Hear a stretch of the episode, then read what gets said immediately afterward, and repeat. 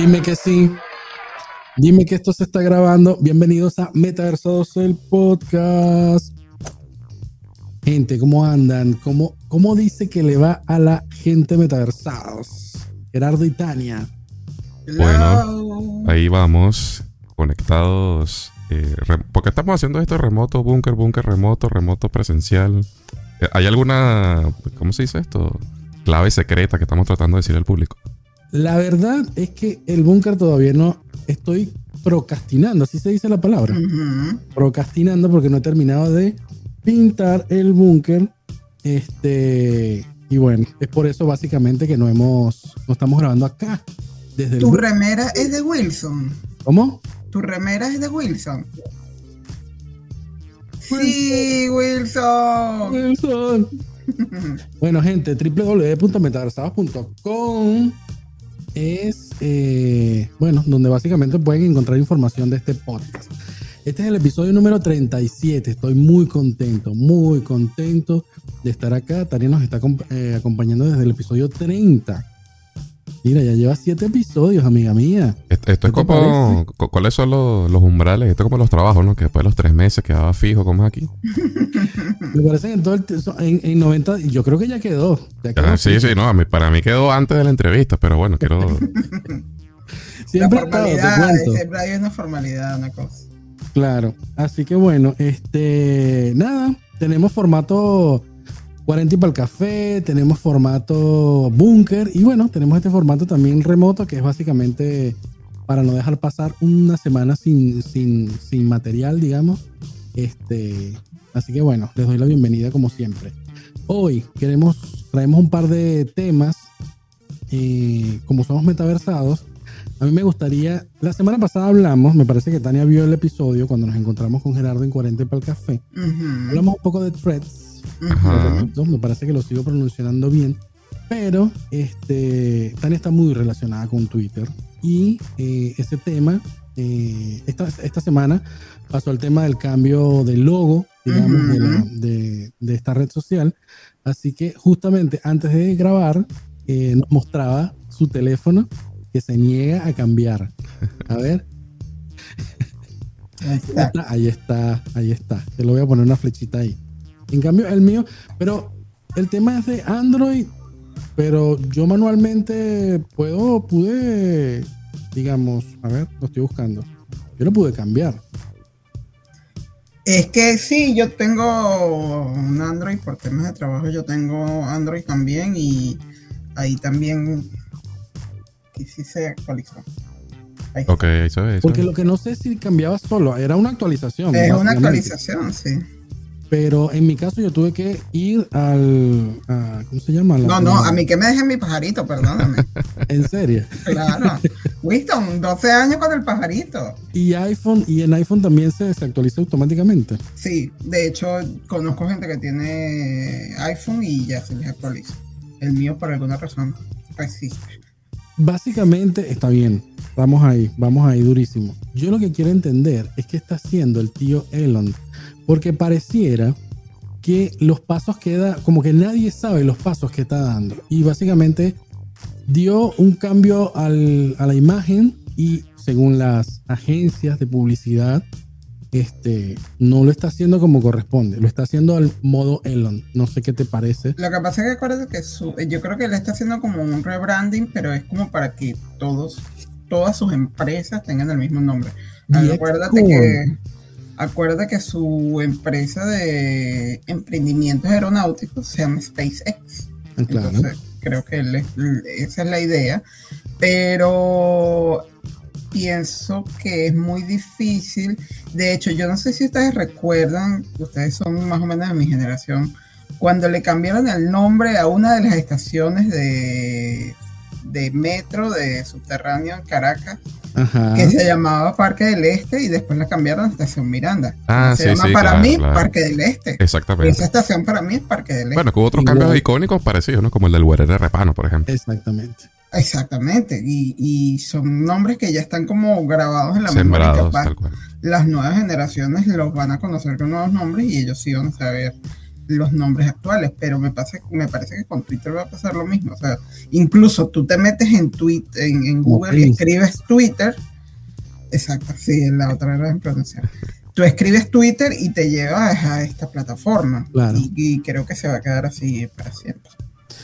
Yo veo este tema como esa pelea 70-80 de, de estas bebidas gaseosas. Viste que se tiraba muchísimo eh, en el tema de la marca, quién vende más, quién vende menos. Ahora el tema es, este, no sé, por qué luchan esta. Bueno, sabemos que el, por, el, por, el, lado del metaverso, eh, nuestro amigo Mark eh, lucha por la obtención o, por tener la mayor información de sus usuarios. el mm. tema de marketing, de publicidad y todo lo demás. Pero en el caso de, de, ¿cómo se llama? De, Elon, eh, es eso. ¿no? Yo, bueno, ya me lo acabas de decir, pero no, no entiendo mucho a, a, dónde va. Si realmente está compitiendo o no con, con, Meta, digamos. No, yo creo que para mí es un tema de megalomanía, de mi, mi, mi, todo gira alrededor de mi imagen, todo gira alrededor de mi marca, independientemente de la competencia que pueda tener con otras empresas.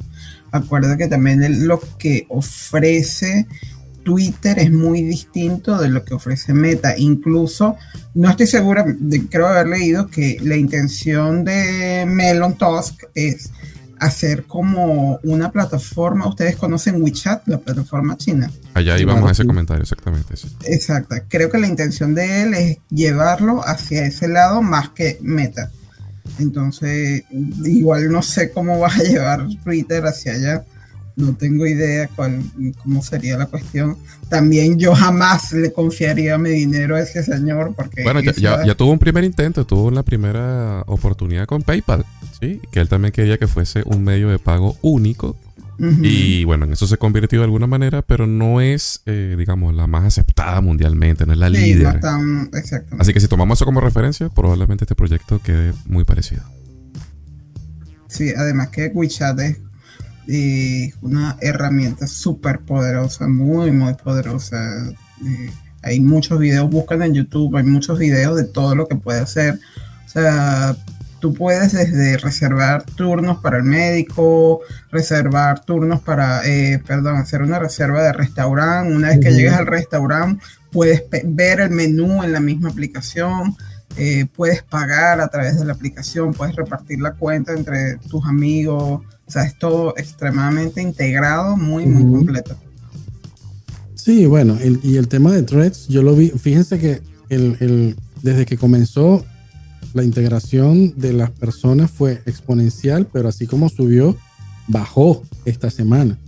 Porque, digamos, todo el mundo, por, por la bola que venía armándose del nombre y todo lo demás, eh, se fue, nos fuimos, digamos, en mi caso sí me fui a, a Threads, pero después mantenerse le ha costado mucho eh, a los usuarios, digamos. Y esto es bien sabido, según eh, la misma gente de Meta, dijeron, bueno, sí, esto era lo esperado, que la gente se abalanzara a la aplicación, pero solo para conocer qué era, qué era lo que estaban haciendo. Y eh, esto no es algo que van a monetizar de momento, de hecho tiene muy pocos features en comparación a, a ¿cómo se llama? A, a Twitter o a X, como se llama ahora. Este, Twitter, Twitter. Bueno, Twitter. eh, ¿Cómo es? Este, Ávila, eh, Parque del Este y Twitter. Claro. Entonces, a mí me gusta, a mí me llama la atención este tipo de, de luchas, porque más allá de, del usuario, ¿viste? La, la, la, pelea entre usuarios de cuál es mejor o cuál es peor, a mí me gustaría es ver como por un huequito ambos escritorios de estas dos, de estas dos mentes, eh, viendo cómo nosotros, no sé, cómo ellos mueven los hilos y nosotros seguimos o no este, sus redes sociales. ¿Y cómo va a ser? Cagado de la risa con un whisky en la mano. De hecho, a mí me dio mucha risa que la primera semana de, la aparición de Threads, eh, justamente estaba Twitter, el señor Twitter, tratando de mandar a la gente de Meta por robo de ideas o no sé, algo así. Porque decía que los empleados habían sido todos empleados de Twitter. Amigo, tú los votaste la primera semana ni les diste tiempo de asentarse y esta gente simplemente los eh, contrató por sus conocimientos. O sea, los contrató por su experiencia. Vengan a mí. O sea, libre mercado, a ti te encanta el libre mercado, o sea, ¿qué te puedo decir? Bueno, Gerardo está como muy callado hoy. Oye, que estoy tratando de buscar todos los videos, pero viste que los videos de apoyo, estamos con esta regla de los 6 segundos, los 7 segundos. y, ah, no, encuentro ah, alguno que sea este, Estás pasando material. No, no, no he pasado ninguno porque ninguno cumple con tus reglas. o la de, la de YouTube. No, te puedes pasar un poquito. Después lo edito. dale, dale. No, no, nada que no estuviera cerca de lo que había comentado Tania. Este, mira, me siento orgulloso que hace poco publiqué, precisamente hablando de este tema, un en Instagram alguien publicó como su opinión respecto de esta movida, así como tal vez nosotros estamos haciendo ahora. Y yo le digo así como en, un, en el chat. Oye, la gente hablando peste, que si hace, que si no hace, que si la X, viste que la X supuestamente eh, forma parte del, de un banco, de, un código de letras, que ya está registrado o que es de código abierto, ya empezó los debates por otra vertical del tío Elon. Este, y bueno, yo escribí esto en el chat y tuve 56 reacciones positivas, porque la gente habla, habla, habla peste, pero el tipo tiene la plata, te puede vetar con un tweet puede cerrar cuentas, puede hacer lo que quiera, puede capear, incluso esto que estamos diciendo que, tú comentaste, eh, estamos pasando de una plataforma a otra, ellos pudieron haber previsto ese movimiento y poner en la, ahí una apuesta, a ver qué pasaba, subir acciones, jugar con eso, ¿no? Con los sentimientos de la Yo siento que sí, que sí se hizo, que ahí hubo una mesa de negociación, tome amigos, hagan lo que quiera, que yo, yo quiero, eh, no sé, el matar el microblogging de alguna manera, si se puede decir, o potenciarlo, como está diciendo Tania, como parecido al, al, WeChat, digamos. Eso es lo que yo, lo que yo pienso. Hay que decir lo que pensamos para que el algoritmo nos, nos mire para acá, guiño, guiño, algoritmo. Bueno. Bueno, de momento, eso es lo que, lo que ha avanzado. Como somos metaversados, quería conversar un poco, un poco de este tema. Esta semana, cambiando de tema, este, no sé si pudiste ver algo, pero ¿qué está pasando con nuestra telenovela de Megan y Harry? Ah, bueno. Estoy buscando mi fuente de, este información. No, estoy buscando mi fuente de información y la verdad es que no aparece nada. Lo único que tengo aquí así más cercano es que como que se van a mudar más cerca de Hollywood pero no, mucho más que eso. O sea, separación, separación, como dice la, la, prensa amarillista, no. No. No, veo nada al respecto. Nada. ¿Sabes quién se, se, está separando? Raúl y Rosalía. Oye, sí, de eso no tuve absolutamente nada que, investigar. No, yo, no tengo nada que decir porque no sé quiénes son. Yo tampoco, pero, o sea, sí sé quiénes son, no busqué información, pero me pareció curioso que justo, justo, justo en esta ola de eventos eh, viene y le pasa algo a la realeza también. Como si se pusieran de acuerdo y bueno, vamos a hacer el mismo escándalo en distintos estratos sociales. Sofía Vergara se está divorciando de Joe Manganelo. Eso sí es un problema. Ese sonido sí se escuchó. No sé si habías lanzado otro antes. Fuertes declaraciones. Ahí sí se escuchó duro eso. Ya estuvo sospechoso que en el último cumpleaños de ella él no estuvo y yo pensé, ¿será que tuvo algún trabajo? O sea, que está grabándonos pero él no pudo. Ya sabemos por qué no estuvo. Ah, una pregunta que suscita esto es, bueno, este tipo de escándalos sirven para que nosotros, de alguna manera tenemos alguna conexión con esas celebridades, nos este, alarmemos, nos preocupemos, o será más bien un una, un ardit que uno puede decir en el futuro como, bueno, si a Kate le pasa, si al príncipe Harry le pasa, si a Rosalía le pasa, yo me exculpo con eso y me puede pasar a mí también. Como que define el nivel donde estamos nosotros en los estatus sociales. Los vuelve más terrenales, digamos. Exactamente. ¿Sabes que Metaversado me encanta porque casualmente Gerardo nos estaba comentando el tema del teatro? Nosotros todavía no nos hemos metido en tanto en el tema del teatro. Mira que lo venimos hablando de la semana pasada. ¿Sabes que a mí el teatro no, no me, nunca me ha llegado? Pero sin darle una oportunidad o si le diste y te, te dejó así como decepcionada.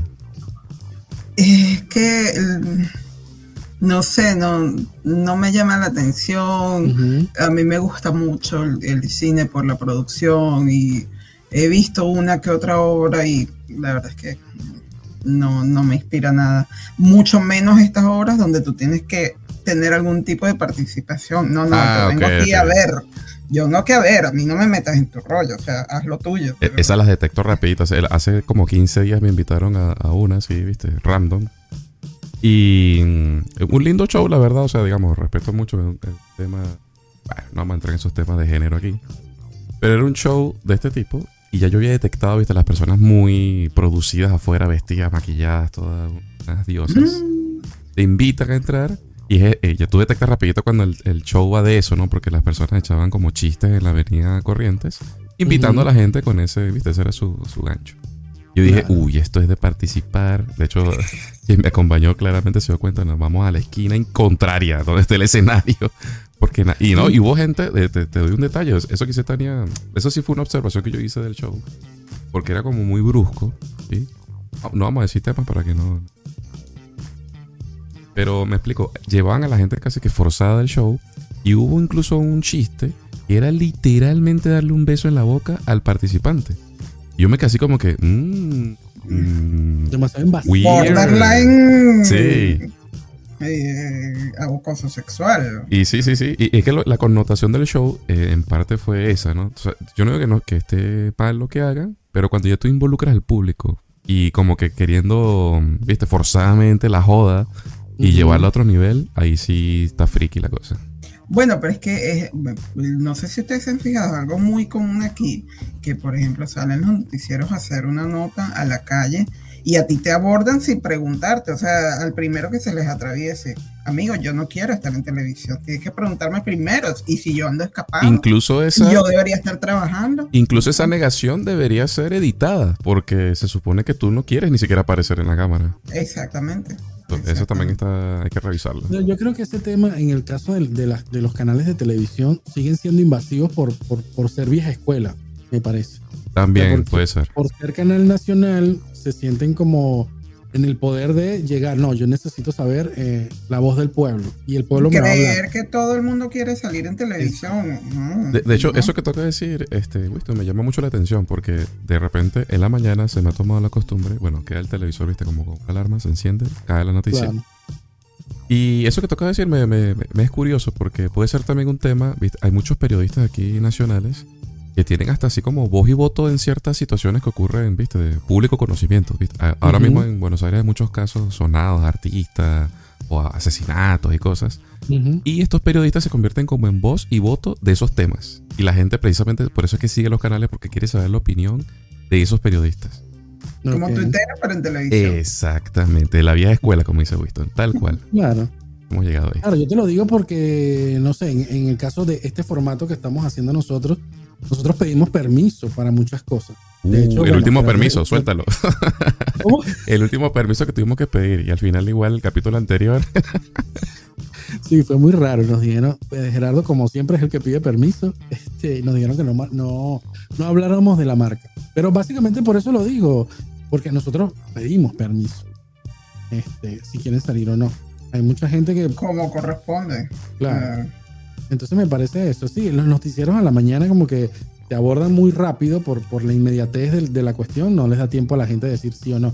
Yo he visto mucha gente decir que no, pero ahí es donde está eh, Gerardo, con lo que dice Gerardo. Ese no, este, no sé, deberías tener cinco o seis personas ya preparados. Exactamente. Exactamente. Y ojo, eso pasa eh, acá en Argentina. Yo sé de, de muy buena fuente en Venezuela si tenían que firmar algo eh, a la gente entrevistada, después que nos entrevistaban, le preguntaban, mira, pues, ¿te puedo entrevistar? Sí. Y después tenías que firmar algo, con decir el nombre, apellido, qué sé yo, y te...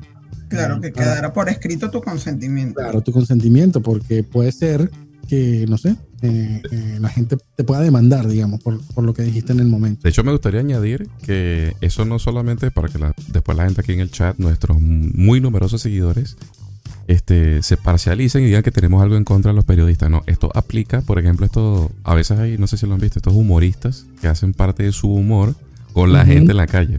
Por cierto, uno que forma parte de este squad de Ups, edita, edita, corta, corta.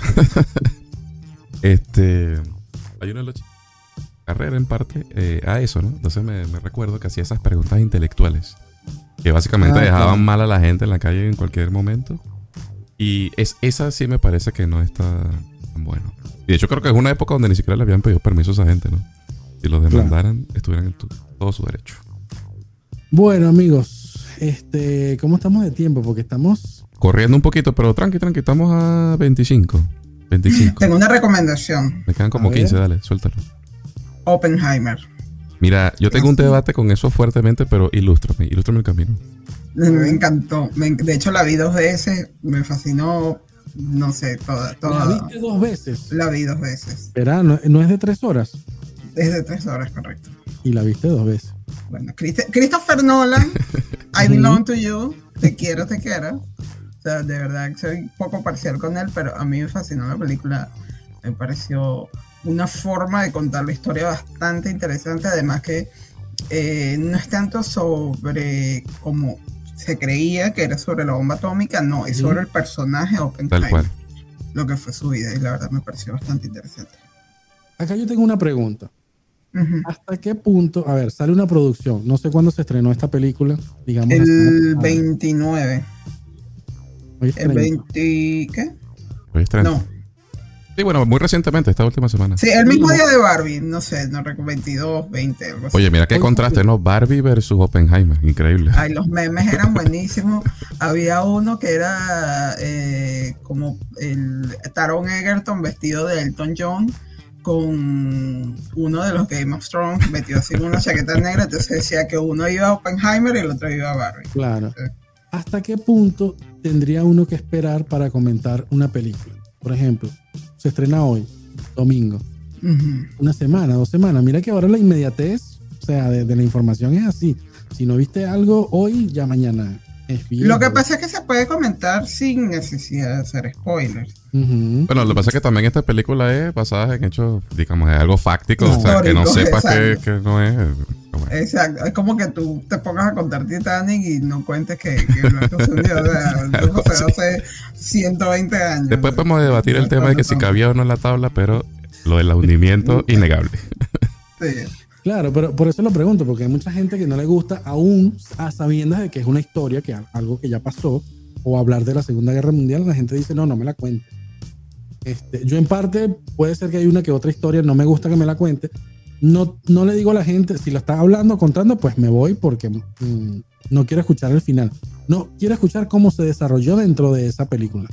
Pero, no sé, hoy eh, estuve escuchando que por lo menos esperar dos semanas es suficiente como para hablar de una película o serie abiertamente.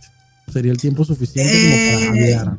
Yo trato de, por ejemplo, hablar si la otra persona vio la película. O sea, le pregunto primero, ¿ya la viste? Si me dice que no, ok, no digo nada, me quedo callado. Mm. De hecho, está que me pica la lengua con un amigo mío porque no la ha visto, la va a ver mañana y estoy que sí, necesito que la vea, necesito que la vea para poder conversarla con él. Yo la tengo que ver, pero hashtag más de 40. Me voy a quedar dormido, seguro. Uh, ese es el umbral. Bueno. Sí, tal cual. quedar dormido. Este. A mí me interesa el tema. De hecho, este, estoy aceptando la muy respetada opinión de Tania para ir a verla. Porque yo, la verdad, que no había revisado muy bien el, digamos, el, prospecto. Y me había quedado con la idea, como dice Tania, de la bomba nuclear. Y yo dije, como que, ah, habla de esto. Mm". pero no, resulta que es el personaje, efectivamente. Es el personaje, sí, está muy interesante. Además, no sé si es también un tema de, la carrera de nosotros que nombran muchos matemáticos y físicos que uno en algún momento escuchó nombrar durante la carrera y es interesante ver el personaje. Pero no sé, lo que dice Víctor, lo de las tres horas, yo la vi después de un día de trabajo, porque la vi el miércoles a las 7 de la noche y estuve las tres horas así. ah, bueno. No me quise mover en ningún momento, muy, muy interesante. Bueno, por ese mismo tema no vi Avatar este, en el cine porque sé que me iba a dormir.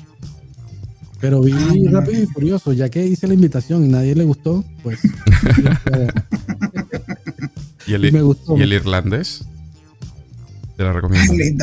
También dura con un montón de tiempo. De hecho, hubo gente que la vio que sí, por pedazo, como si fuera una serie. Una serie, tal cual. Bueno, hablando de eso de las películas, opinión breve, tema, así, bueno, yo tampoco no la he visto, pero está suscitándose ese tema en las redes. Barbie.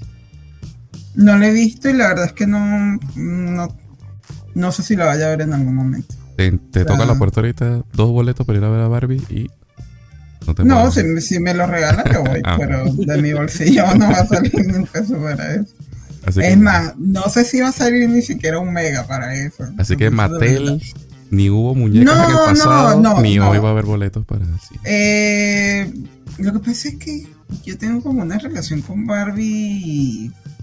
No fue la muñeca de mi niñez, no fue un juguete de mi niñez. Entonces, como que, mm, me parece un, un ícono, obviamente histórico, buenísimo.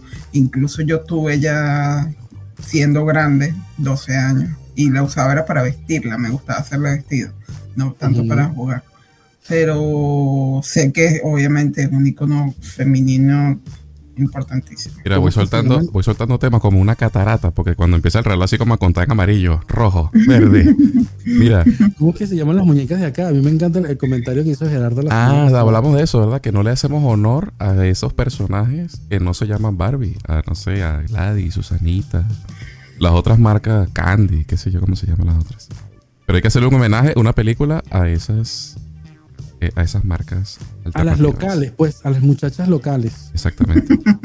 Mira, te, suelto tema rápido ahí para que agarres ahí y me vas agarrando por ahí, por si acaso. Los ovnis, háblame de los ovnis. Viste que salió sí. más esta semana. Exacto, por fin, mira, estamos ahí, este, muy bien.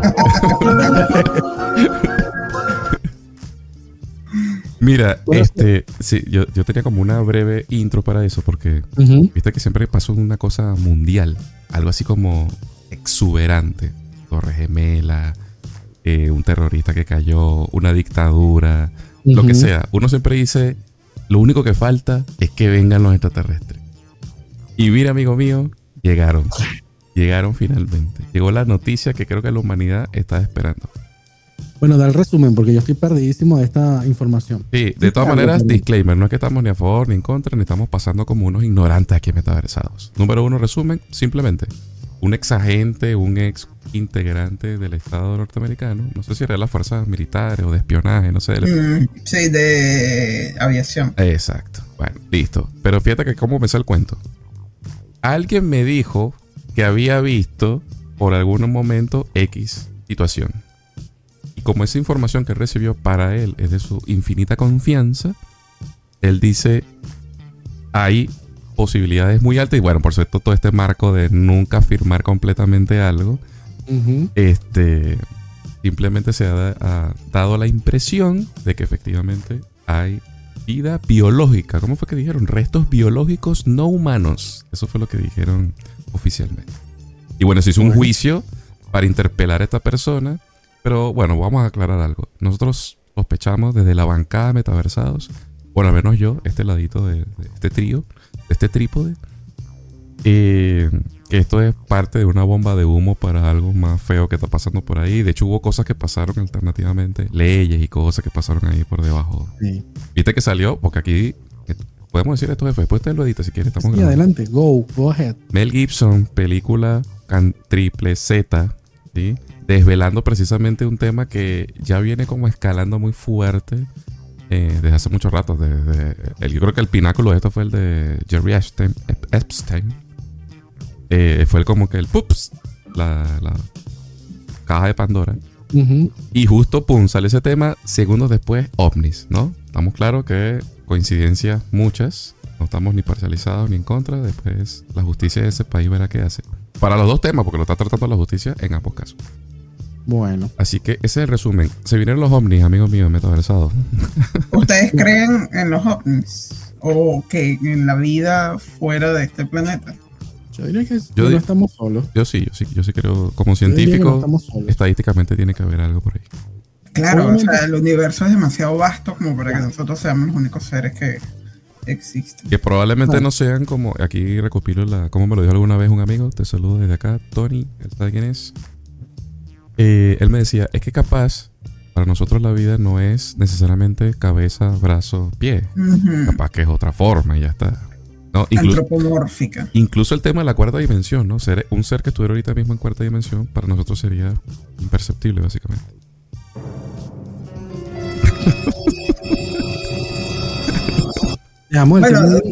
no sé si ustedes vieron la película de Arrival. No. Arrival. sí. sí, sí. Bueno, que justamente sobre la llegada de varias naves, ¿cierto? Una en Maracaibo, estamos a eh, al planeta Tierra y eran unos seres que no eran para nada antropomórficos, o sea, no eran nada lo que nosotros hemos visto en la película. Yo creo que la vida fuera de este planeta se debe acercar un poquito más a eso de lo que nosotros hemos visto en las películas.